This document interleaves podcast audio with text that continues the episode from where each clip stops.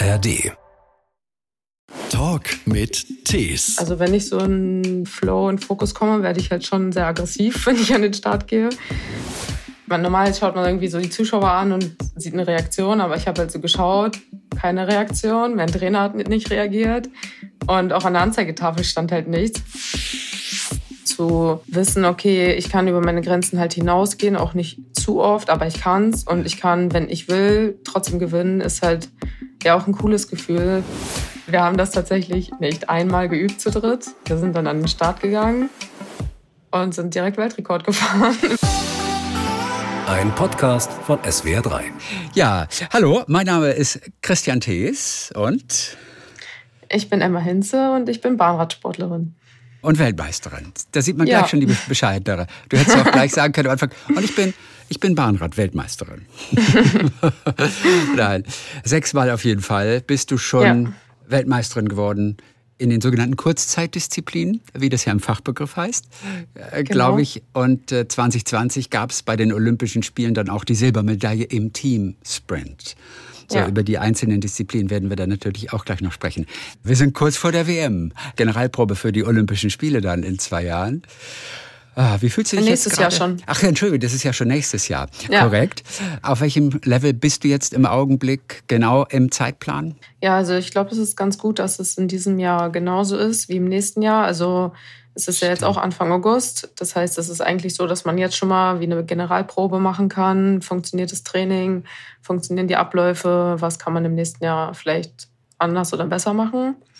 Und ähm, leider war die Vorbereitung nicht ganz so optimal bei mir, weil ich ab und zu ein bisschen Rückenschmerzen hatte, dann hatte ich Knieprobleme und das äh, war dann irgendwie so eine Aneinanderreihung von Dingen, die irgendwie dann nicht mehr so ganz funktioniert haben in meinem Körper. Äh, das habe ich jetzt zum Glück wieder in den Griff bekommen, aber das ist natürlich trotzdem ein bisschen nervig. Ja. Auch hundertprozentig so in den Griff bekommen?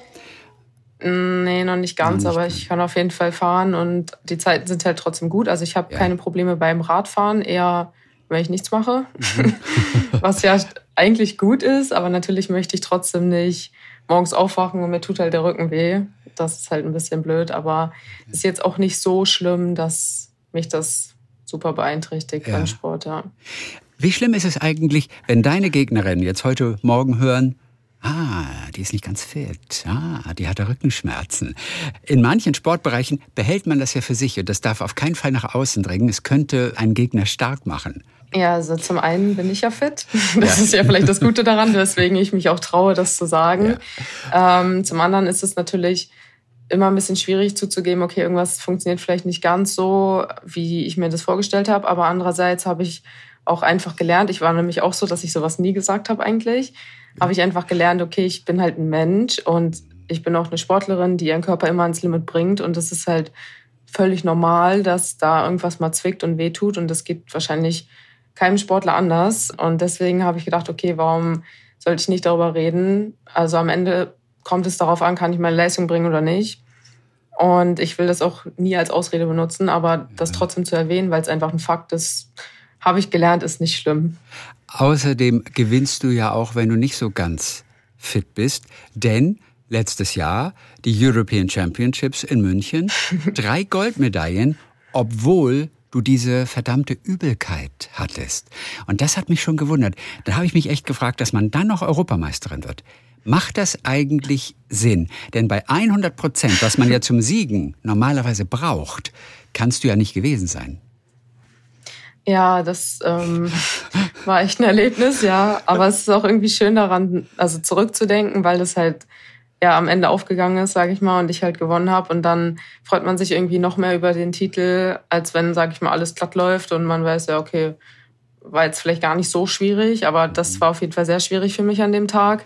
Und trotzdem durchzuziehen und zu wissen, okay, ich kann über meine Grenzen halt hinausgehen, auch nicht zu oft, aber ich kann's und ich kann, wenn ich will, trotzdem gewinnen, ist halt ja auch ein cooles Gefühl, was einem halt auch einfach so Stärke für die anderen Wettkämpfe so gibt, ja. Ja, klar. Wo bist du heute eigentlich? In Cottbus oder in Frankfurt an der Oder? Wo erwischen wir dich? Genau, ich bin in, in Frankfurt an der Oder gerade okay. und wir in sind jetzt die letzte Woche noch hier und dann fliegen wir Sonntag nach Glasgow. Ansonsten ist Cottbus deine Heimat. Vorher ja, genau. aus Hildesheim kommst du eigentlich mhm. zwischenzeitlich Kaiserslautern. In der Palz genau. warst du. Ja. und äh, dann Cottbus. Das ist deine aktuelle Heimat. Warum nicht direkt in Frankfurt oder gleich? Dann bist du ja noch dichter an deinem Trainingszentrum. Ja, also hier ist es, äh, wie erkläre ich das? Also, wenn man jung ist und Bahnradsport macht, dann kann man hier bis zur 10. Klasse auch trainieren. Aber alle ab der 10. Klasse gehen halt nach Cottbus. Und ähm, in Cottbus ist sozusagen schon so der Radsportstützpunkt, wo alle hingehen. Ähm, ich, also ich kenne auch niemanden in meinem Alter, der hier trainiert. Und mhm. eigentlich treffen sich halt aus ganz Deutschland ähm, alle von der Nationalmannschaft für die Lehrgänge immer hier. Aber sonst, ja, trainieren eigentlich eher die Jüngeren hier in Frankfurt oder. Und ja, wir sind ja auch irgendwie quer durch Deutschland verteilt.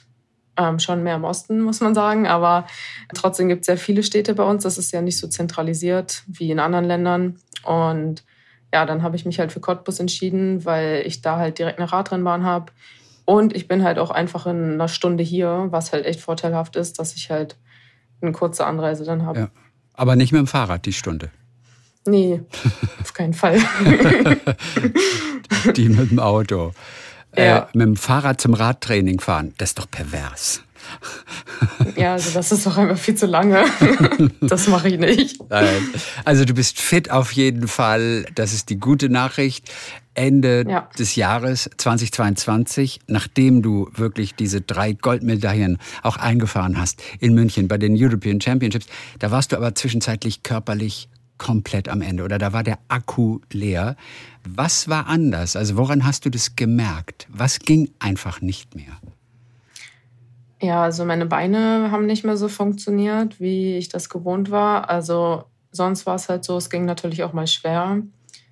Aber ich bin trotzdem immer schnell gefahren, auch wenn es schwer ging und habe mich irgendwie so dadurch gekämpft. Und diesmal bin ich mit keiner anderen mentalen Strategie daran gegangen, aber ich habe gemerkt, okay, es funktioniert nicht. Also mhm. mein Körper kann diese Leistung, die er die ganzen letzten Jahre gebracht hat, in dem Moment einfach nicht bringen, egal wie sehr ich das möchte. Ich konnte immer einmal schnell fahren und danach war ich so fertig, was ich halt auch gar nicht von mir kannte. Also sonst war es auch so, ich war eigentlich hinten raus, also umso länger ich gefahren bin am Tag, umso besser wurde es eigentlich so im Vergleich zu anderen. Mhm. Und das war halt komplett weg und das ja, hat mir dann irgendwie schon so ein bisschen Sorgen bereitet auch zu merken, okay, mein Körper sendet mir irgendein Signal. Ja. Ist auch voll schwer, das zu deuten. Oder beziehungsweise in dem Moment zu sagen, okay, ich merke das, aber was soll ich jetzt machen? Weil ich bin halt hier bei der WM. Ich will trotzdem fahren. Mhm. Ähm, merke aber auch, dass es, ja, mein Körper kann das einfach gerade nicht so, wie ich mir das vorgestellt habe. Und wie groß war die Unsicherheit, dass du deine volle Leistung vielleicht nie wieder abrufen kannst? Also da habe ich gar nicht drüber nachgedacht. Okay. Ich war schon sehr überzeugt, dass ich das wieder hinbekomme, auch mit meinem Trainer und einfach mit den Leuten, mit, die alle mit mir arbeiten und mir auch dabei natürlich helfen.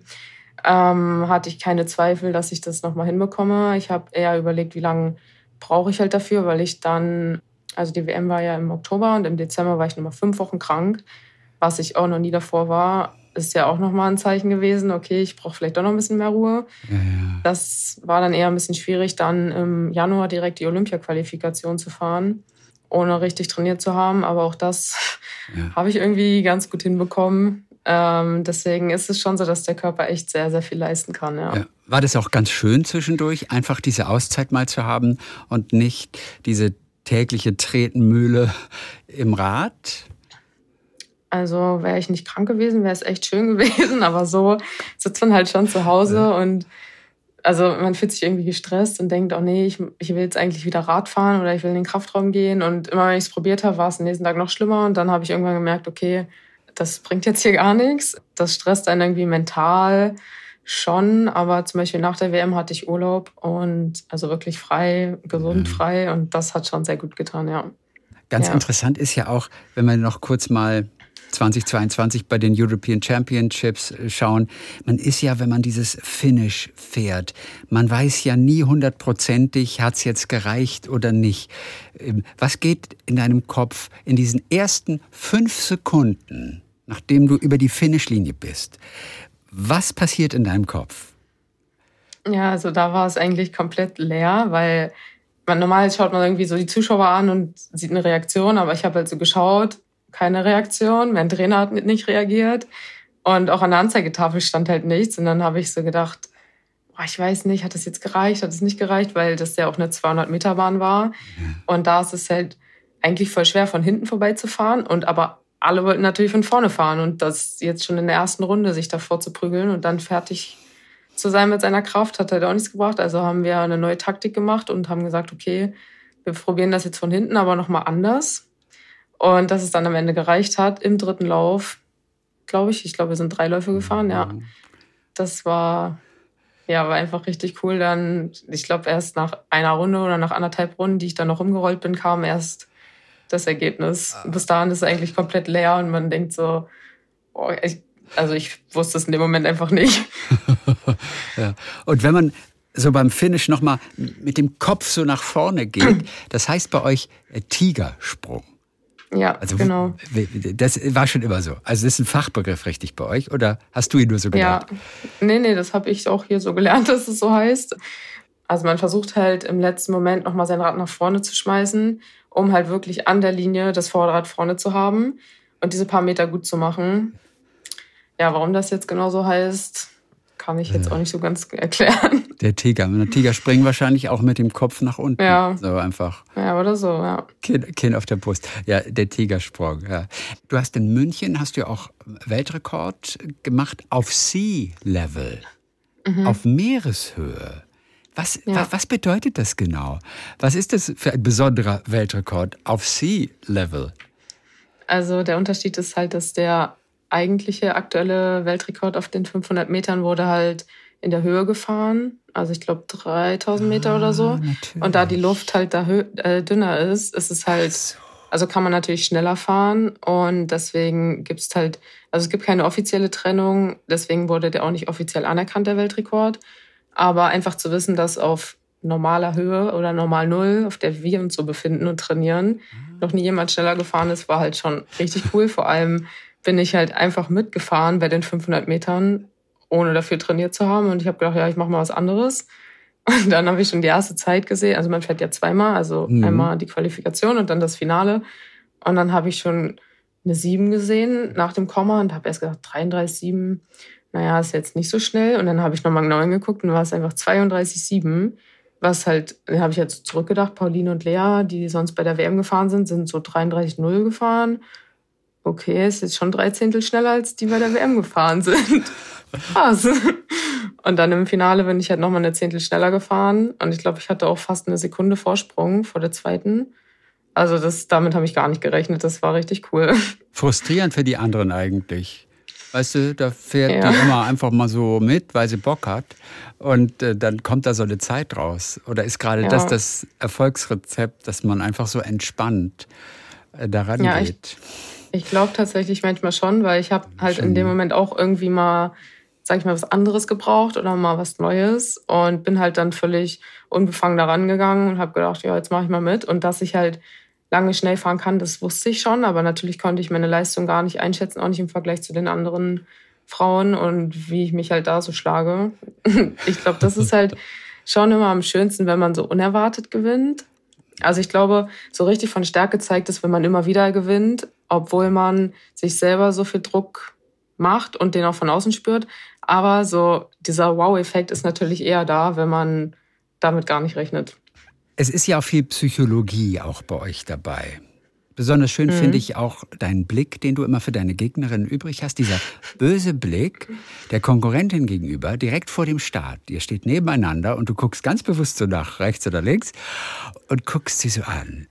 In diesem Augenblick liegt da ja, glaube ich, eine unglaubliche Spannung in der Luft, oder? Wie oft hast du diesen Blick einfach schon geübt zu Hause, vor dem Spiegel oder aber auch mit dem Trainer, Trainerin? Ähm, nee, tatsächlich gar nicht. Also ich habe das auch gar nicht so geplant gehabt, dass es jetzt alle so mit mir verbinden, diesen Blick. Ich glaube, das hat sich irgendwie so voll entwickelt, dadurch, dass ich halt selber sehr, also wenn ich so in den Flow und Fokus komme, werde ich halt schon sehr aggressiv, wenn ich an den Start gehe. Mhm. Und dadurch, ähm, ja, kam das dann so automatisch. Also ich habe es nicht jetzt geplant oder geübt vorher.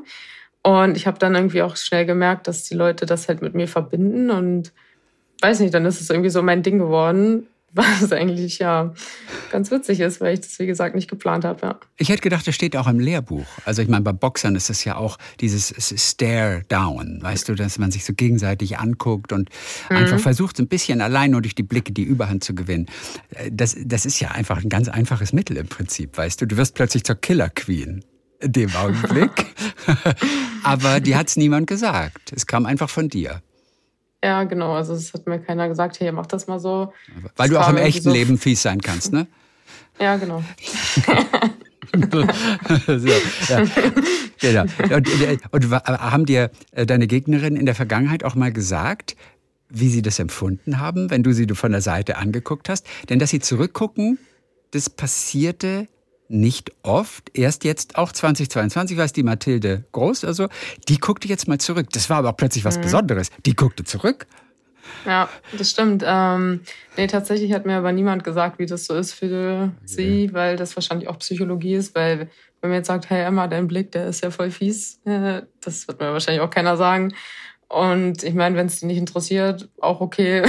Von daher, also ich mache das ja auch nicht unbedingt für die Person, sondern für mich aus mir heraus. Also das soll ja auch mir etwas bringen und ich will ja jetzt nicht nur irgendwas damit bezwecken bei der Gegnerin.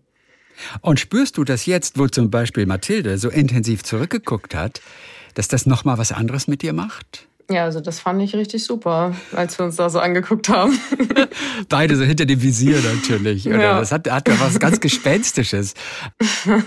Aber das motiviert dich da doch mal zusätzlich. Oder da, weil da, da, da, das knistert ja, oder? Ja, das stimmt. Also das knistert dann ja auch im Körper. Aber ich glaube, man kann es halt als Motivation oder als ja einfach positiv für sich nutzen, ja. Gehen wir doch mal, da wir jetzt fortan Bahnradrennen auch mit anderen Augen anschauen werden ab heute, gehen wir doch kurz mal so ein paar von deinen Disziplinen durch. Also du machst sowohl 500 Meter Zeitfahren, beim Sprint bist du dabei, das Team Sprint, da seid ihr auch sehr erfolgreich und dann dieses wunderbare Kairin wo man ja. sich erstmal fragt, was ist das? Das ist, Kairin ist dieser Kampfsprint. Ihr seid zu sechs, sechs Fahrerinnen, die sozusagen über sechs Runden fahren. Und ihr werdet zuerst mal angeführt von so einem Schrittmacher, heißt es, glaube ich. Ähm, und der wird dann immer schneller und irgendwann lässt er euch alleine durch. Was ist das Prinzip dahinter? Dass es erst diesen Schrittmacher gibt, der dann aber irgendwann verschwindet. Ja, also ich glaube, also so wurde es mir erzählt, dass es dieses Kairin gibt, weil früher, also in Japan wird ja darauf sehr viel gewettet. Oh ja. Und früher gab es Pferderennen, dann gab es, glaube ich, den Krieg und keine Pferde mehr. Dann haben sie Fahrräder genommen. Mhm. Und ähm, ich denke, dass es das Moped vorher gibt oder das ist wahrscheinlich einfach so, dass wir alle mit derselben Geschwindigkeit starten. Also bei den Frauen sind es, glaube ich, immer 55 km/h. Okay. Und jeder Lauf wird halt so angefahren, dass alle mit derselben Startgeschwindigkeit starten, die Männer ein bisschen schneller. Also man sortiert sich ja auch dahinter erstmal. Man zieht ja auch die Startnummer, also wo man sich hinstellt. Ja. Und auf dem Platz muss man auch die drei Runden, wo das Derny heißt der Schrittmacher vorne ist, äh, muss man auf jeden Fall auf der Position bleiben. Und erst danach ist sozusagen das Rennen eröffnet, bei derselben kmh-Zahl wie bei allen anderen. Und du kannst deine Position verlassen, vorfahren, wie auch immer. Das normale Prinzip ist ja, alle starten bei Null und der eine kommt ein bisschen schneller in Gang und die andere etwas weniger. Aber das wird hier ganz bewusst eben anders gemacht, dass ab einem mhm. bestimmten Zeitpunkt alle die gleiche Geschwindigkeit erreicht haben. Ja, genau. In Japan wird heute noch ganz viel Geld gesetzt auf Kairin. Mhm. Das hatte also Tradition seit dem Zweiten Weltkrieg, seitdem ja. echt, glaube ich, zwei Beamte sich das ausgedacht haben. Die Japaner müssten doch eigentlich einsame Weltklasse sein im Kairin. Ähm, die sind auf jeden Fall schon echt gut. Aber also du bist hat man auch besser. gesehen bei den Manchmal. Naja, bei den letzten. ich war auf jeden Fall schon mal Weltmeisterin, das stimmt, aber bei den Weltcups, die letzten, hat man schon gemerkt, dass die Japanerinnen und Japaner auf jeden Fall besser geworden sind. Und bei denen gibt es ja auch eine richtige Kairin-Schule, wo man wie eine Art Führerschein, sage ich mal, macht, mhm. ähm, da richtig zur Schule geht. Und bei denen ist das schon ganz anders aufgefahren. Also ich war mal in Südkorea bei der Junioren-WM 2014, schon fast zehn Jahre her. Ja, ähm, ja man wird alt. ja, wirklich. ähm, und da weiß ich noch, also da standen super viele Zuschauer, aber die standen alle oben an den Bildschirmen und wir haben schon die ganze Zeit gedacht, was schauen die sich denn da an? Die haben sich auch gar nicht für unser Rennen interessiert. Und das waren alles Leute, die halt Wetten abgegeben haben und sich das in den Bildschirm angeschaut haben. Also das war richtig beeindruckend, was das da so für eine Reichweite hat. Das ist ja bei uns überhaupt nicht so hier in Deutschland. Nein. Aber was für eine tolle Geschichte eigentlich hinter diesem Kairin, gerade auch, ich glaube, Japaner, die keine besonders gute Ausbildung haben, haben durch dieses Kairin Chancen aufzusteigen. Raus irgendwie aus einem vielleicht prekären Umfeld und dann kriegen sie eine Ausbildung und Highschool und das ist für die ein Sprungbrett in eine Profikarriere mhm. vielleicht. Ganz anders als bei uns. Ja, und man kann auch richtig viel Preisgeld dort gewinnen, auch ganz anders als bei uns. Ja. Da könntest du in Japan zum Beispiel mitfahren. Einfach mal sagen, ich gehe ja. ein Jahr nach Japan und fahre um Preisgeld. Ähm, man muss eingeladen werden, aber dann könnten da mal, also ich könnte jetzt auch als Europäerin mitmachen, ja. Mhm. Aber hast noch keine Einladung bekommen? Ich hatte eine Einladung, dann musste ich aber, glaube ich, in dem Jahr musste ich zur Bundeswehr, zur Grundausbildung und das mhm. hat sich halt überschnitten und dann habe ich abgesagt und ich glaube, das war denen nicht so recht. Mhm. Seitdem habe ich nämlich keine Einladung mehr bekommen. Okay, ja, aber du bist halt nur mal Sportsoldatin. Die Bundeswehr ja, genau. finanziert auch deinen Alltag. Vom Preisgeld genau. alleine und Goldmedaillen kann man nicht leben, vermutlich. Nee, also genau. und dann ist man halt auch immer abhängig vom Erfolg und die Bundeswehr gibt mir halt schon eine gewisse Sicherheit. Also klar wollen die auch Leistung sehen, aber ich werde jetzt nicht direkt nach einem Jahr gekündigt, wenn ich mal eine Verletzung habe oder es mir ein bisschen schlechter geht. Und ja. einfach zu wissen, okay, ich krieg wirklich monatlich auch Einkommen, jemand ist halt da und ja, man hat halt, also ich bin ja Sportsoldatin ja. und bei der Bundeswehr angestellt, das ist halt einfach eine coole Option, ja. Inwieweit musst du dir jetzt schon Gedanken um die Zukunft machen? Also in zehn Jahren wirst du wahrscheinlich kein Bahnrad mehr fahren. Da fragt man sich immer, was kommt dann? Inwiefern muss man schon vorher dran denken? Oder also könntest du dein Leben lang bei der Bundeswehr bleiben? Äh, weiß ich tatsächlich nicht genau. Also ich glaube, man kann schon nach der sportlichen Karriere auch normal bei der Bundeswehr sein, aber ich habe tatsächlich schon dieses Jahr sehr viel darüber nachgedacht, was mache ich irgendwann mal, weil ich eigentlich schon anfangen wollte zu studieren, aber es ist sehr schwierig, weil unsere Sportart ist halt super zeitintensiv und ich bin mhm. eigentlich fast nie zu Hause und da halt was zu finden, was mich erstens interessiert und was ich auch einfach ausüben kann, ohne dass es mich stresst nebenbei, ja. bin ich tatsächlich jetzt noch nicht so viel weitergekommen. Also ich weiß schon mal so, welche Richtung mich interessieren würde, aber ich weiß nicht genau, wie ich das hin, also jetzt auch gerade vor Olympia, wie ich das alles machen soll, ohne dass ich irgendwas vernachlässige. Das heißt, welche ja. Richtung könntest du dir vorstellen? Was interessiert dich? Ähm, schon so Psychologie im Sport, mhm. weil ich glaube, dass man, passt auch zu dem Blick. Eben, du hast man, den Blick erfunden. ähm, ja, ich glaube, man kann da halt super viel noch machen und dran arbeiten und rausholen und ich finde es halt ein sehr spannendes Thema, womit ich mich auch einfach jetzt schon beschäftige. Ja. Auch durch meinen Trainer, Herrn Harisanov, der mir da ein paar Sachen beigebracht hat. Und ich glaube halt, dass wir das, oder generell wird es halt zu wenig gemacht, zumindest das, was ich hier so sehe und höre. Und ich glaube halt, dass ich sowas gerne später weitergeben würde oder einfach noch viel mehr lernen würde, um das dann ja. weiterzugeben oder generell einfach irgendwas mit Sport, weil ich habe halt so gedacht, okay, ich habe mir jetzt schon so viel selber, also ich habe so viel gelernt, Infos bekommen und und und und das möchte ich natürlich jetzt nicht verraten, aber später mhm. möchte ich das irgendwie schon nutzen und das ist halt auch irgendwie das, womit ich mich ja mein halbes Leben lang schon beschäftige. Ja, total. Und ja, jetzt, also ich könnte mir auch vorstellen, was ganz anderes zu machen, aber dann muss ich natürlich schon irgendwie bei Null anfangen. Könntest du auch nach Beendigung deiner Profikarriere, könntest du danach auch anfangen zu studieren erst? Würde das ja. reichen? Hat man diese fünf Jahre dann, wenn man, was weiß ich, 30 plus ist? Hättest du die Zeit noch? Ähm, Theoretisch hätte ich die, okay. ja. Und die Bundeswehr unterstützt einen dann auch nach der Karriere mit der oh, Ausbildung, was halt okay. super ist. Ähm, man muss halt eine gewisse Anzahl an Jahren dabei sein. Die habe ich jetzt noch nicht ganz voll. Mhm. Ähm, aber die Frage ist halt, will ich mit 30 noch was studieren? Ja. Oder will ich li gleich lieber jetzt anfangen und bin dann halt irgendwie, weiß nicht, gleichzeitig fertig und kann dann direkt irgendwas Neues machen? Also da bin ich mehr unschlüssig, weil das ja auch super individuell ist. Also manche sagen, ja, ich studiere erst danach, manche sagen auf keinen Fall, ich fange jetzt an. Mhm. Und da ich halt noch nie studiert habe, kann ich das halt voll schlecht einschätzen. Und mit einer Schule kann man das, glaube ich, auch nicht vergleichen. Zumal ich da halt noch nicht so den Sport ausgeübt habe wie jetzt.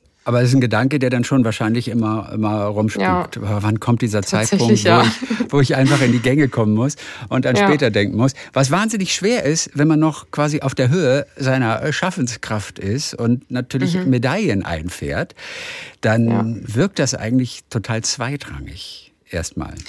Also ja, das stimmt. Aber die Dilemma, ne? Erstmal. Wie du schon sagst, man darf auch nicht den Absprung verpassen, beziehungsweise äh, das Sprungbrett dann zu nutzen, um ja. irgendwas anderes zu lernen. Und ich will halt nicht aufhören und dann dastehen und denken, toll, was fange ich jetzt mit meinem Leben an oder was mache ich jetzt? Und ja. ähm, ich habe zum Beispiel bei meinem Bruder gesehen, der hat halt auch letztes Jahr aufgehört und er hatte halt sein Studium und ah. hat halt direkt was anderes gehabt, was ja auch dann gut ist, wenn man halt nicht komplett leer dasteht. Mhm. Das war halt auch ein gutes Beispiel für mich, wie er halt zum Beispiel damit umgegangen ist. Dann hat, ja, habe ich halt auch gedacht, okay, vielleicht fange ich vielleicht irgendwie nebenbei doch schon mal was an ja. und mach ja. schon mal was. Der war aber nicht so erfolgreich wie du, ne? Also der ist auch nee, also, äh, Rennen also gefahren, also, Radrennen und so, aber nicht so mit dem gleichen Erfolg wie du. Ja, das stimmt. Weil und er halt studiert hat nebenbei vielleicht auch. Nee, ich glaube also, erstens ist er zwei Jahre jünger und zweitens hatte er leider auch sehr viel Pech mit Stürzen und längeren okay. Verletzungen und ja, das lief alles nicht ganz so optimal. Ähm, muss es ja auch nicht für jeden. Also es muss ja nicht jeder Leistungssport machen, hat er dann auch erkannt. Aber das Beispiel, wie ich halt gesagt habe, dass er halt noch was hatte und nicht in so ein Loch gefallen ist, fand ich halt, ja, ja hat mich inspiriert, auch was zu machen oder zumindest schon mal anzufangen. Apropos Brüche, dieses Kairin hat ein irres Tempo. Und Knochenbrüche gehören auch dazu. Hm. Wie oft hast du dir Knochen gebrochen schon? Ähm, Wirklich? Aus Noch gar nicht? nee, zum Glück. Also tatsächlich früher schon, als ich noch auf der Straße gefahren bin aber, und kleiner war, da ist man schon öfter mal hingefallen, aber bisher zum Glück noch kein Knochenbruch auf der Bahn, ja. Und es gibt keine Bremsen? Ja, keine Bremsen und einen starren Gang. Einen starren Gang. Und keine Bremsen ist wahrscheinlich gut, oder? Also es ist tatsächlich hat das ja auch einen Sinn, dass halt nicht jemand, wenn man jetzt so schnell fährt und so dicht aneinander auf einmal bremst und alle fliegen hin. Also durch den starren Gang musst du ja immer treten, kannst ja nicht aufhören. Und dadurch brauchst du halt auch einfach keine Bremse, weil du musst halt schon die Geschwindigkeit einfach halten. Natürlich musst du auch im Feld fahren können mhm. oder zu sechst im Minifeld. Ähm, aber dadurch, dass halt keiner abrupt stehen bleiben kann oder bremsen kann und was halt auch gefährlich ist, wenn du zu langsam bist, rutschst du halt von der Bahn runter. Also du brauchst halt okay. halt eh eine gewisse Geschwindigkeit, um durch die Kurve zu fahren. Das ist schon rasant. Das sieht man von außen wahrscheinlich nicht ganz so. Aber wenn du auf dem Rad und mittendrin bist, das ist ein irres Tempo, oder? Mhm. Bist du so ein Geschwindigkeitsjunkie? Naja. Also Gibt dir Geschwindigkeit was? Ist das besonders geiles Gefühl. Also so krass, wie das jetzt vielleicht bei anderen ist, ist das nicht. Also ich fahre auch gerne natürlich nur so, wie es erlaubt ist, schnell Auto. ähm, aber ich, sowas wie Achterbahn oder so gibt mir leider irgendwie gar nichts. Also das brauche ich nicht. das ist ja auch zu langsam, weißt du? ja, genau, daran liegt der Teamsprint ist eine andere äh, Disziplin, in der ihr sehr, sehr erfolgreich seid. Da gibt es ähm, jeweils drei Fahrerinnen, wobei die erste nach, der, nach einer Runde ausscheidet. Und entscheidend ist im Prinzip die dritte, die ihre Kräfte schonen soll für diese allerletzte Runde. Die ersten beiden sind sozusagen nur Anfahrer. Mittlerweile seid ihr bei den Frauen auch zu dritt. Das waren vorher nur zwei. Bei den Männern waren es immer schon drei und seit kurzem eben auch bei euch. Inwiefern musstet ihr euch da umstellen? Verändert also, das irgendwas? Erstmal glaube ich, dass nicht nur die drei entscheidend ist, sondern alle Zwischenzeiten, weil wenn jetzt nur die dritte Runde schnell ist und der Rest nicht, dann gewinnen wir leider auch nichts. Deswegen müssen wir halt als Team komplett, ja. also jede für sich, aber auch als Team harmonieren. Es gibt ja auch eine bestimmte Wechselzone. Wir sagen immer, die Person, die die Runde gefahren ist, muss sie auch gewinnen, also zuerst am Strich ah, sein. Ah, ich kann jetzt zwei Millimeter dahinter sein, aber ich muss auf dem Foto hinter ihr sein, zum Beispiel. Also Pauline fährt ja vor mir. Okay. Dann. Ähm, es ist wie beim Staffellaufen, ganz schwierig, gell? Die Staffel übergeben. Man darf nicht irgendwie zu weit gehen und dann. Ja, genau. Bis zu einem bestimmten Punkt muss der Staffelstab äh, übergeben mhm. sein, ansonsten alles, äh, alles äh, zunichte gemacht, genau wie bei ja, euch. Genau, mhm. genau dann weiter, dann du warst gerade am Erzählen. ähm, genau, und eigentlich war das äh, für uns tatsächlich gar nicht so schwierig. Ähm, ich kann ja kurz mal erzählen, wie das war. Also 2021 nach Olympia sind wir dann zu dritt gefahren und dann war die WM in Roubaix und bis zum Tag, an dem der Teamsprint war, wussten wir immer noch nicht, wer auf welcher Position fahren soll, weil wir irgendwie alle jede Position fahren konnten. Und wir haben das tatsächlich nicht einmal geübt zu dritt. Wir sind dann an den Start gegangen und sind direkt Weltrekord gefahren im ersten Lauf. Und das kann man eigentlich keiner, keinem erzählen. Und ich habe auch gesagt, es glaubt uns keiner, dass wir das nicht einmal geübt haben. Aber der Herr Übel, der war damals auch unser Bundestrainer, hat gesagt, ähm, ja, er macht das jetzt so. Wir so, okay. Und dann sind wir an den Start gegangen. Und dann haben wir, also man fährt ja dreimal insgesamt. In der Qualifikation bin ich auf der drei gefahren. Dann, das erste Runde heißt das, ja. bin ich auf die zwei gegangen. Dann sind wir nochmal Weltrekord gefahren. Und dann im Finale sind wir dann nochmal gefahren, Pauline, ich und Lea in der Reihenfolge. Sind wir nochmal schneller gefahren. Also es war auf jeden Fall sehr cool. Aber man hat halt auch gemerkt, dass wir einfach eine Nation sind, die schon drei schnelle Frauen haben und alle anderen einfach erstmal das aufbauen mussten, weil jetzt gewinnen, also da haben wir, glaube ich, mit einer Sekunde Vorsprung gewonnen, das gewonnen, das ist jetzt auf jeden Fall nicht mehr so. Und man hat halt gemerkt, dass andere Nationen auch einfach erstens ein bisschen Zeit gebraucht haben, um das aufzubauen, aber es dann halt auch hinbekommen haben, das ähm, anzupassen, dass sie jetzt zu dritt fahren. Also, das ist der Team-Sprint. Äh, ja, das habe ich, hab ich auch noch nie jemandem erzählt, aber es war wirklich so. Jetzt wissen wir es alle. Ja. Also, ja. Wie bist du am, ganz am Anfang zum Radsport überhaupt gekommen? Wer hat deine Begeisterung dafür entfacht?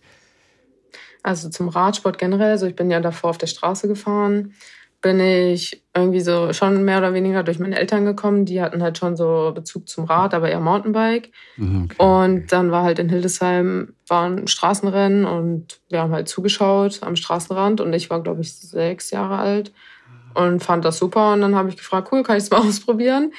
Und dann, ja, haben mich meine Eltern im RSC Hildesheim angemeldet. Die haben mir dann auch ein Rad geliehen und so, weil es ist ja schon mhm. einfach ein teurer Sport und Eltern werden ja jetzt nicht direkt, also meine zumindest nicht, haben mir jetzt nicht direkt das volle Equipment da gekauft. Deswegen war es super, dass man das halt erstmal ausleihen konnte, um zu gucken, ist das was für mich oder nicht. Klar. Und dann bin ich tatsächlich von 2005 bis 2014 bin ich eigentlich auf der Straße gefahren und erst seit 2014 fahre ich auf der Bahn. Okay. Und, und warum das? Sprint. Also es ist da nicht mehr so viel frische Luft, ne? Das stimmt. Außer Stickige Cottbus, Hallenatmosphäre. in Cottbus fahren wir tatsächlich draußen, also mit frischer Luft. Ah, okay. Aber hier ist es sehr stickig in Frankfurt oder das stimmt. Ähm, aber es war so, dass ich die deutsche Meisterschaft in Oberhausen Ende 2013 da habe ich einfach mal mitgemacht und sollte eigentlich die Ausdauerdisziplin fahren. Also ich habe vorher nicht so viel auf der Bahn trainiert, ein paar Mal. Und dann wollte halt der Landesverband Niedersachsen, dass ich Ausdauerin fahre. Und mein Papa hat so gesagt, ja Emma, ich glaube, du kannst irgendwie besser sprinten willst du das mal ausprobieren? Und ich, ja, okay, mache ich. Gar keine Ahnung gehabt, wie das geht. Auch irgendeinen Gang auf meinem Fahrrad gehabt, weil man kann ja auch nicht schalten. Also das heißt, man fährt ja die ganze Zeit an den Gang, den man drauf baut. Und dann bin ich Zweite im Sprint geworden und Dritter auf 500 Metern. Und dann kam der Frank Ziegler aus Kaiserslautern zu mir und hat gesagt, ja, Emma, super, ich glaube, du hast Talent, willst du auf die Sportschule gehen? Und dann habe ich so gedacht, ja, okay, ich gucke mir das mal eine Woche lang an und fand super. Und dann bin ich direkt, keine Ahnung, einen Monat später umgezogen und habe gedacht, gut, ich mache jetzt Bahnradsport. Ich habe das damals auch gar nicht so realisiert. Das hat sich irgendwie alles so ergeben, ohne dass ich jetzt, weiß nicht, es war so eine Aneinanderreihung von mhm. vielen guten Sachen, die gepasst haben. Ja, großartig. Und sag mal, ihr baut euch einen bestimmten Gang, den ihr halt haben möchtet für euch individuell, den baut ihr euch ein ins Rad. Man kann also keine Gänge wechseln. Ja. Das heißt aber, unter wie vielen verschiedenen Gängen suchen deine Kollegin und du ähm, aus? Also ich, ihr fahrt nicht alle den gleichen Gang. Nee, also Pauline auf der ersten Runde fährt auf jeden Fall viel kleiner. Ich okay. fahre dann größer, aber Lea fährt eigentlich immer noch mal einen Zahn vorne mehr. Also es sind zwei Zoll gerechnet. Fährt sie noch mal größer, weil sie einfach noch eine Runde länger fahren muss und damit sie halt die Geschwindigkeit bestenfalls halten kann. Ähm, Genau, also es gibt natürlich super viele Gänge, aber es ist halt schon so eine gewisse, also für jede Disziplin weiß man schon ungefähr, okay, welchen Gang brauche ich jetzt, dann variiert man vielleicht zwei Zähne, sagen wir immer, mehr oder weniger, aber jetzt ähm, ist es eigentlich schon so, dass man das ja auch im Training übt oder rausfindet und es variiert ja auch je nachdem, welchen Gegner ich habe. Also was kann die, was baue ich drauf? Also da muss man ja dann auch noch mal ein bisschen mitdenken. Sieht ihr eure Trainer eigentlich? Ja. Okay, weil das klang auch schon so. Der Herr sowieso und der Herr sowieso. also, also das sind immer große Respektpersonen. Das ist so üblich. Da wird nicht mal schnell geduzt. Nee, ich glaube, das ist auch noch so von früher hier, dass es äh, auf jeden Fall verlangt wird. War tatsächlich am Anfang eine Umstellung für mich, weil in Niedersachsen habe ich zu jedem Du gesagt und auf einmal waren es nur noch Sie, aber voll okay für mich und ich habe mich auf jeden Fall dran gewöhnt und an sich finde ich es auch eigentlich also ich will es jetzt nicht bewerten, aber es ist ja schon einfach mein Trainer und deswegen finde ich es nicht schlimm, jetzt einfach ja. sie zu sagen. Ja. Es ist schön, auf die Feinheiten auf jeden Fall mal zu achten, wie die Geschichte mit den Gängen und jeder hat eine unterschiedliche, eine andere Übersetzung drin. Diese Räder fallen mir natürlich auch auf. Also diese Räder, die eben oft keine Speichen haben bei euch, sondern das ist einfach nur eine Platte oder, oder ist das ein Bezug? Ist das ein Stoffbezug? Oder ist das Holz? Nee, oder das Aluminium ist oder Carbon. was? Das ist Carbon. komplett Carbon. Okay. Ja. Warum hat man solche Räder? Also man kann auf jeden Fall schneller fahren, wenn, also wir sagen Scheiben. Ja, Scheiben. Ähm, genau, wir fahren mit Scheiben, mhm. weil man dadurch ja nicht so viel Windverwirbelung hat. Also draußen ist es natürlich schwierig, wenn der Wind weht, aber da wir ja drin fahren, haben wir dadurch weniger Windwiderstand und können halt einfach schneller fahren. Also du fährst zum Beispiel die Zeitfahrdisziplin Scheibe, Scheibe, vorne, hinten. Mhm. Aber wenn du so Sprint fährst oder Kairin, fährst du vorne ein Five-Spoke. Das sind halt fünf. Fünf Speichen? Genau, große Speichen. Große Speichenartig, ähm, ja. Weil halt eine Vorderradscheibe schwerer ist zu lenken und da man halt einfach beweglich auf der Bahn sein muss, fährt man dann nur hinten eine Scheibe, ja. Ah, interessant. Und sag mal, in Cottbus fahrt ihr Open Air. Da trainiert ihr nicht unbedingt in einer Halle, sondern Ja. Bahnrad wird dort trainiert an der Luft. Ist es nicht eine komplett andere Umgebung als nachher beim Wettbewerb? Weil doch diese ganzen Bedingungen, alles, was auf euer Rad einwirkt, das ist doch ganz anders draußen als in einer Halle. Ja, also ich würde eher sagen, wir haben leider keine Halle in Cottbus. So, ähm, es wäre natürlich verstehe. schön, wenn wir eine hätten. Ach, das ist nicht Ähm, freiwillig in dem Sinne. Nee, also es ist halt auch Vorteile, wenn man draußen trainiert. Also im Sommer hat man Sonne, man hat frische Luft. Also das ist jetzt schon gut. Mhm. Und es ist natürlich schwieriger, auf so einer Bahn zu fahren. Dann ist es noch eine Betonbahn. Normal fahren wir auf Holz. Das heißt, wenn wir in Cottbus trainieren, ist es halt, also trainierst einfach unter schwierigere, wie sagt man, schwierigeren Geren. Bedingungen, so. ähm, und wenn Das man war der dann auf Test des Germanistikstudium übrigens. Äh, äh, äh, Sie sind akzeptiert. ja, danke. Frau Hinze, Germanistik sind Sie drin? Aber wenn man dann auf die Holzbahn geht, ist es einfach leichter, sage ich mal. Und man kann schneller fahren, so mein Gefühl. Aber dafür kann man halt in Cottbus auch nicht Doppelscheibe fahren, weil wenn der Wind halt weht. Also ich habe es tatsächlich gemacht bei der Deutschen Meisterschaft, aber normal macht man es nicht, weil man das halt super gut steuern muss, sein Fahrrad. Und sobald eine Böe, eine Böe kommt und es irgendwie windig ist, äh, ja, macht man da eher miese, als dass man Mhm. da irgendwas gut macht. Aber ich glaube, so schlimm ist das jetzt auch nicht, dass wir da draußen trainieren. Ist halt nur blöd im Winter, weil wir dann die Bahn nicht so nutzen können wie eine Halle. Materialien sind auf jeden Fall ein großes Thema. ja Wie- auf jeden Fall. Wie kann so eine Bahn zum Beispiel sein? Also ich habe schon gehört Sätze wie, auf dieser Bahn, da gewinnt man nur von vorne. Auf der Bahn Ja. kannst du nicht von hinten gewinnen. äh, mit dem Satz kann ich natürlich gar nichts anfangen. Aber Ja. was hat das Material der Bahn mit vielleicht dem beabsichtigten Fahrstil zu tun? Also das mit dem, von, auf der Bahn kann man eigentlich nur von vorne gewinnen, war, weil das eine 200-Meter-Bahn war. Ja. Normal fahren wir ja auf einer 250-Meter-Bahn. Das Ah. heißt, haben halt 50 Meter gefehlt und dadurch hast du halt weniger Gerade, mehr Kurve. Okay. Und es ist natürlich schwieriger, in der Kurve vorbeizufahren oben, als wenn du halt aus der Kurve rausfährst und die Gerade etwas länger ist und du halt noch Zeit okay, hast. klar. Genau. Okay, das Dann hat nichts mit dem Material zu tun in dem Fall, sondern Nee, einfach genau. nur mit der, Obwohl das mit der war Art auf der jeden Bahn. Fall- Ah. War auch sehr spannend dort, weil das war, also normal sind das ja so Holzlatten, die gelegt werden. Und da waren das aber so Holzplatten, weil die die Bahn danach wieder abgebaut haben. Da bin ich Okay. tatsächlich noch nie drauf gefahren vorher. Aber ja, hat sich auch gut gefahren. Also man konnte sehr schnell fahren, wie man gesehen hat. ähm, genau, dann gibt es halt noch Betonbahnen. Es gibt auch 333 Meter Bahnen, die haben wir in Cottbus. Das heißt, es ist halt noch länger.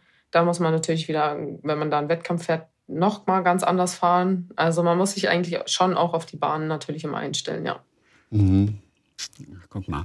Und ähm, gibt es wahrscheinlich auch noch äh, zehn verschiedene Holzarten, oder? Hast du da einen bevorzugten Belag? Ich glaube, es gibt meistens dieselbe Holzart. Ah, und mein echt? Papa wüsste das jetzt auch, weil der arbeitet in der Zimmerei. Aber ja, mir fällt es leider gerade nicht ein. Ich habe schon überlegt. Hat er schon mal so eine Bahn gebaut? Nee. Oder die Bretter dafür hergestellt? Das also in Hannover hat er manchmal geholfen, da ist eine Holzbahn draußen. Das heißt, durch die Wetterbedingungen ist das natürlich oft kaputt. Da hat er manchmal mitgeholfen, die wieder zu reparieren, aber nicht eine ganze Bahn. Nee. Okay. Der hat euch nur quer durch Deutschland gefahren damals. Als du ja. und dein Bruder auch noch, als ihr genau. beide äh, Rennen gefahren seid, Radrennen, der war beschäftigt, oder? Ja, also eigentlich beide meine Eltern, aber mein Papa ist halt immer mit uns zu den Rennen gefahren. Und am Ende haben auch meine Eltern uns mehr oder weniger trainiert, weil das irgendwie in Hildesheim dann auch nicht mehr so war wie am Anfang mit einer Trainingsgruppe und einem Trainer und so. Und dann sind meine Eltern super viel mit uns gefahren. Aber da habe ich dann halt auch gemerkt, okay, das, ähm, wenn ich das jetzt halt richtig machen will und professionell, mhm. dann ist halt eine Sportschule gar nicht so schlecht. Ich habe auch bis dahin nie so professionell trainiert wie in der Sportschule. Also ich dachte das natürlich, aber als ich dann gesehen habe, wie es auch sein kann, ist mir das dann bewusst geworden, dass wenn man einen richtigen Trainingsplan hat, man hat Zeiten, Kilometer, Kraftpläne. Also das hatte ich auf jeden Fall nicht, als ich, ja, ja ich war gar nicht mehr so jung. Naja, so um die 10, 12 war. Wie sieht dein Training aus jeden Tag? Also was ist so Alltag für dich? Also ich schätze mal so ein bis zwei Trainingseinheiten, ähm, vormittags, nachmittags, Mittagsschlaf oder so ist mhm. ja sehr beliebt. Ähm, wie viel ja. trainierst du jeden Tag oder sagen wir mal sechsmal die Woche? Ja, also hier sieht das natürlich ein bisschen anders aus bei so einem Trainingslager als zu Hause. Ich erzähle einfach mal zu Hause, weil das eher so ja. Ja. mein Alltag ist. Ähm, ja, also ich stehe meistens so um kurz nach sieben auf, dann frühstücke ich, also mache mir irgendwas, was auch so den ganzen Vormittag hält, wie Porridge oder mhm. Grießbrei oder sowas. Ähm, dann gehe ich zum Training, das fängt meistens um 9 Uhr an. Dann trainiere ich bis um 12. Also ist jetzt super unterschiedlich. Meistens haben wir entweder Bahntraining oder wir haben Krafttraining, aber die Zeit ist eigentlich so dieselbe, die wir dafür brauchen. Dann fahre ich nach Hause, koche mir Mittagessen, mache, wenn es gut läuft, einen Mittagsschlaf. Ähm keine Kantine, keine mit den, mit den nee, nee, nee. Äh, Kolleginnen irgendwo, nein, keine Kantine. Mm -mm, auf keinen Fall Kantine. Gibt es nichts ähm, Gesundes? Ich meine, ihr seid im Trainingslager da oder auf, auf dem Stützpunkt. Da gibt es doch gutes Essen wahrscheinlich auch. Nee, leider nicht. Na, so. Also das ist ähm, okay sehr schwierig. Deswegen auch hier jetzt koche ich die ganze Zeit selber, weil ich das nicht mehr esse. Mhm. Weil ich merke halt, das tut mir nicht gut. Und wenn ich dann den ganzen Tag ein Bauchkrummeln habe, dann bringt mir das leider nicht so viel beim Training. Ja. Ja, genau, dann haben wir meistens fünf. Obwohl dann gewinnst du meistens. Wenn es dir schlecht geht, gewinnst du eigentlich meistens. Also. Am liebsten gewinne ich aber, wenn es mir gut geht. ähm, ja, genau, dann habe ich meistens 15.30 bis 18 Uhr nochmal Training. Ja, manchmal habe ich auch dazwischen noch Physiotherapie. Ja, dann esse ich eigentlich Abendbrot, treffe mich mit meinem Freund Max oder mit meinem Bruder Karl. Ja, das variiert dann immer und dann gehe ich, ja, ich bin leider eine Eule, also ich gehe jetzt nicht so früh und vernünftig schlafen, aber ich gebe mir Mühe. ja, und so sieht eigentlich mein Tag aus. Und ihr seid auch viel im Kraftraum. Also auch das mhm. ist ein ganz wichtiger Bestandteil eures Trainings. Das ist der lästige Teil des Trainings vermutlich. Nee, ich mag das tatsächlich sehr gerne. Ach, wirklich? Ja, also mir Weil da geht man ja immer in die Schmerzen eigentlich, oder nicht? Kraftraum ja. bedeutet doch immer Überwindung und Schmerz. Das stimmt, aber ich finde, das ist so ein guter Schmerz. Also, okay. wenn mir jetzt nichts wehtut, wie zum Beispiel jetzt mein Rücken, das ist für mich ein schlechter Schmerz, aber zum Beispiel finde ich auch ja. Muskelkater super, weil ich halt direkt merke, was ich gemacht habe und wo ich was gemacht habe. Was war die längste Zeit während der letzten fünf Jahre, die du ohne Rad warst? Also gut, jetzt warst du fünf Wochen krank, da bist du wahrscheinlich nicht Fahrrad gefahren Ende des mhm. Jahres. Aber was war so generell die längste Zeit ohne ein Fahrrad? Also in den fünf Wochen bin ich tatsächlich auch öfter mal Rad gefahren, weil ich es immer wieder probiert habe.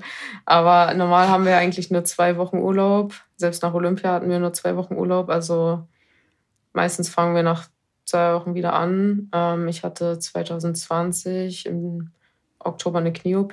Das habe ich Hm, okay. das ist hier voll die Offenbarung. Das habe ich auch noch keinem erzählt. Aber ähm, habe ich auch gelernt, kann man auch einfach sagen, dass es so war. Mhm. Ähm, und da konnte ich halt auch kein Rad fahren, boah, bestimmt zwei Monate oder so. Also ich konnte so ein, so ein Ergometer fahren, Ach, ähm, um das halt, mhm. ja genau, um das wieder so zu üben auch mit den Beinen. Aber so richtig Rad gefahren bin ich erst, glaube ich, so nach zwei Monaten richtig. Also jetzt auf meinem Bahnrad, was ich auch Radfahren nennen würde und nicht Ja. Übung, dass ich mich überhaupt wieder bewegen kann. Was würde Ja. passieren, wenn man dir für vier Wochen eben das Rad wegnimmt oder du kein Rad hast? Ja, also es würde mir schon fehlen. Ähm, ich glaube, so nach Olympia wäre es okay, wenn ich mal vier Wochen nichts mache. Aber jetzt wäre das auf jeden Fall nicht so super. Weil ich, also ich fahre auch einfach sehr gerne Fahrrad und ich meine, mein Fahrrad hängt, keine Ahnung, ich habe so viele Fahrräder überall. Das wäre jetzt irgendwie voll komisch, wenn die auf einmal weg wären und würde auf jeden Fall was fehlen, ja. Okay, also das heißt, äh, wie raffiniert sind diese Räder? Äh, Steht ein Rad für 6.000, 7.000 Euro, um einfach nur zum Einkaufen zu fahren, also privat zu fahren, jetzt nicht als Sportgerät? Oder hast du so ein Schrottding, was auch zur Not geklaut werden kann? Naja, ich habe so ein normales Stadtrad. Also weder noch normaler Preis. So, so, so gemütliches Hollerdraht, schön Ja, genau. in aufrechter so ein Position. entspanntes. ja. Der Sport dominiert dein Leben und das schon seit vielen, vielen Jahren. Das heißt, viele Dinge kannst du nicht machen. Auf die musst du also zurzeit noch als Profisportlerin verzichten. Was vermisst du am allermeisten, wofür einfach keine Zeit ist? Mm, gute Frage. Also manchmal einfach mal Urlaub machen oder auch dieses Gefühl zulassen zu können, ich mache jetzt mal nichts, fällt mir schon schwer, aber fehlt mir auch manchmal. Zum Beispiel, wenn andere Leute in den Urlaub fahren und man selber wieder keine Zeit hat und sich denkt, hm, okay, dann werde ich wohl mal wieder jeden Tag zum Training gehen. Also das fehlt mir schon manchmal und auch einfach so die Zeit, zum Beispiel meine Oma zu besuchen, meine Eltern mal zu besuchen. Das kommt auf jeden Fall zu kurz, aber ich weiß auch einfach nicht, wann ich das machen soll, weil sie auch leider alle nicht um die Ecke wohnen. Und ich halt dann auch wieder nicht trainieren kann, wenn ich dort bin. Und ja, das ist immer so ein richtiger Zwiespalt. Ähm, oder auch einfach so meine Freundinnen besuchen. Ähm, also die haben super viel Verständnis, natürlich auch meine Oma und meine Eltern. Ja. Aber ich von mir aus möchte das ja auch einfach mal machen. Und das ist auf jeden Fall sehr schwierig mit Ja. dem Sport, den man auch einfach nicht überall ausüben kann. Aber in ein paar Jahren. Oder wie lange wirst du voraussichtlich noch fahren? Also was könntest du dir vorstellen? Reden wir von fünf Jahren oder sogar zehn Jahren? Nee, zehn Jahre auf keinen Fall. Das ist zu viel, okay. Ja, also fünf, dann wäre ich 30, das denke ich geht. Aber ich glaube, Ja. alles darüber hinaus, nee, dann will ich auch mal irgendwas anderes machen im Leben. Und Irgendwas Richtiges, weißt du. naja, ich glaube, das ist auch richtig. Aber Natürlich ist das richtig. Das ist auch besonders schön. das stimmt. Aber ich glaube, irgendwann ist es halt auch so, dass man, weiß ich nicht, so andere Prioritäten hat oder Ziele hat. Und ich will halt auch einfach mit einem relativ gesunden Körper so meine Karriere Mhm. irgendwann mal beenden und das jetzt nicht irgendwie auf Biegen und Brechen noch probieren und dann, nee, also so möchte ich auf jeden Fall nicht aufhören. Das Nein. soll schon irgendwie, ja, gut klappen. Aber ist noch offen, wann. Zwei Ja. kleine Dinge noch zum Schluss. Das ist natürlich das traurige Thema, das euch ja auch immer begleitet, äh, dieser tragische Unfall von Christina Vogel, als das damals so passiert ist. Was hat sich für euch, ähm, ich sag mal vom Training, vielleicht aber auch von den Bedingungen, was hat sich geändert seit dem Unfall von Christina damals? Oder fährt das manchmal noch im Äh. Hinterkopf mit? Nee, zum Glück nicht. Also Okay. das fährt nicht mit. Und ich weiß gar nicht, was sich geändert hat. Also es hat sich auf jeden Fall geändert, dass es jetzt vor den Wettkämpfen bei der Vorbelastung, also einen Tag vorher und so, gibt's Regeln. Ähm, man darf nicht Antritte da und da machen oder man darf nicht mehr oben, also in der Mitte sitzen. Also das hat sich auf jeden Fall geändert, dass halt drumherum schon besser aufgepasst wird. Mhm. Auf der anderen Seite gibt's leider auch immer noch zu wenig Regeln bei internationalen Wettkämpfen, meiner Meinung nach. Also da sind trotzdem immer wieder Situationen, wofür es keine Regel gibt und auf die anscheinend immer noch Leute nicht achten und die einfach super gefährlich sind. Also da kann man auf jeden Fall noch sehr viel dran verbessern, Mhm. meiner Meinung nach. Ja. Ähm, und was sich natürlich auch verändert hat, dass wir einfach ja seitdem sehr so mitdominieren können. Also auch die Chance hatten, halt zu fahren, weil halt einfach Miriam, sag ich mal, alleine dann da war. Und das war für mich halt auch so, dass ich seitdem einfach die Einsätze bekommen habe in der mhm. Nationalmannschaft bei den Erwachsenen und auch einfach zeigen konnte, okay, ich kann das auch oder ich kann das, was halt im Vorfeld ähm, nicht so, sag ich mal, zugetraut wurde, ja. Inwiefern steht ihr noch in Kontakt regelmäßig zu Christina? Also ich nicht so. Denn wo war sie? Wo war der Unfall? War der in Frankfurt oder? Nee, in oder Cottbus wo ist bei uns. Der ist in Cottbus auch direkt bei euch passiert. Ja. Okay, auf der Betonbahn dann auch. Genau. War das damals. Zum Abschluss das Gefühl, speziell für dich dann die Nationalhymne zu hören. Wie ist das? Neulich hat mir eine Sportlerin erzählt, das war äh, Sarah Wellbrock, die Schwimmerin. Mhm. Die sagt, wenn ich heute eine Nationalhymne höre, für wen auch immer, also nicht mal für mich, dann kommen sofort wieder Erinnerungen hoch und sie kriegt Tränen in den Augen. Selbst das ist für sie eine der rührendsten Momente. Auch heute noch, wenn die für jemand anders gespielt wird. Wie empfindest du diesen Moment der Nationalhymne? Ja, also es ist auf jeden Fall sehr besonders. Ich habe auch gerade mal drüber nachgedacht, warum eigentlich. Aber es ist halt so, man steht halt auf dem Podest und es ist halt eigentlich ja die ganze Zeit irgendwie laut und alle wuseln rum, aber sobald die Nationalhymne kommt, hören alle auf zu treten, alle stellen sich hin und das ist halt auch irgendwie so der gewisse Respekt, der ihm dann zugetragen wird und auch der Respekt der Leistung einfach. Und das ist dann halt wirklich genau der Moment nur für dich, sage ich mal. Und diese, weiß gar nicht, wie lange die geht, eine Minute, 30 Sekunden, weiß ich nicht, sind halt wirklich einfach nur da, um diese Leistung zu würdigen. Und das ist halt einfach schon richtig cool. Also ich habe selbst bei der deutschen Meisterschaft hatte ich auch so das Gefühl, boah, es ist schon cool, die Hymne zu hören. Obwohl ja eine deutsche Meisterschaft bei uns jetzt, also es ist auch cool, das zu gewinnen, aber natürlich ist es jetzt, gibt es jetzt auch nicht so viele in Deutschland, sage ich mal. Von daher ist es trotzdem jedes Mal cool, wenn man oben steht und genau diese Sekunde oder Minute da genau für einen ist und man das so genießen kann, ja. Dann hoffen wir, dass du die auch wieder zu hören bekommst.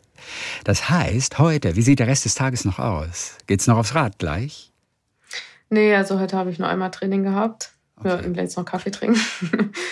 Aber ich habe das Gefühl, du bist gut drauf, mhm. du bist fit und selbst wenn dir übel wird, ist das egal. Du hast deinen Blick. Ja, genau. Dann äh, drücken wir die Daumen. Viele werden jetzt vielleicht zum ersten Mal ganz bewusst eine solche Rad-WM verfolgen. Mhm. Im Bahnradfahren, einfach nur aus Interesse, weil wir dich jetzt kennengelernt haben. Ja, hoffentlich. Und, äh, ja, und auch so ein bisschen natürlich über die Feinheiten erfahren haben. Es ist hochspannend, es ist schnell, es kann auch sehr gefährlich sein, aber wir sind vor allem auch sehr erfolgreich da ja, in Deutschland und das verdanken wir natürlich auch dir. Dann toi toi toi auf jeden Fall für Glasgow. Wir hoffen, dass es auch mit einer Medaille wieder klappt. Dankeschön. Talk mit Tees.